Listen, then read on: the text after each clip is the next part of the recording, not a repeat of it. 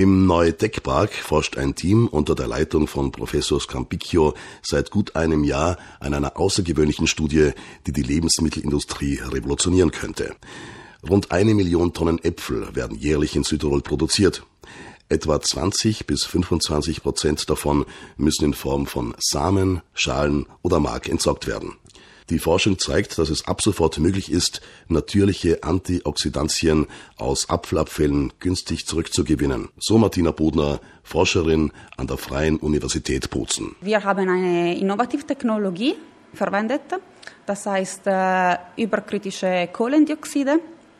Diese Technologie ist äh, green, äh, sauber, farblos.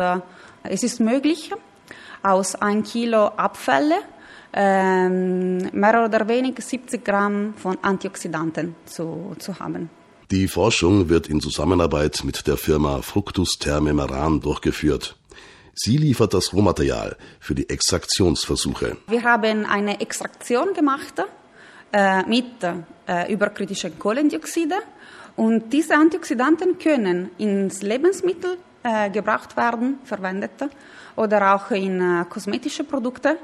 Und sie sind natürliche Antioxidanten, so nicht in, in Labor gemacht.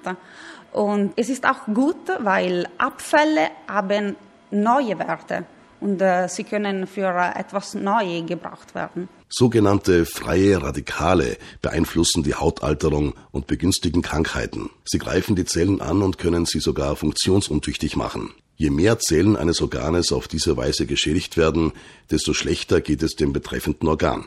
Krankheiten wie Krebs, Rheuma, Asthma, Alzheimer und Allergien können die Folge sein.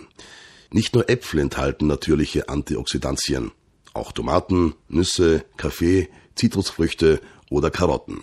Die Forschungsarbeit im Neutech-Park ist noch nicht zur Gänze abgeschlossen. Um ein gezielteres Ergebnis zu erreichen, versucht das Team noch mehr in Erfahrung zu bringen. Wir möchten wissen, ob äh, verschiedene Äpfel, so Granny oder Morgenduft und äh, auch andere, äh, verschiedene Typen und Quantität von Antioxidanten haben.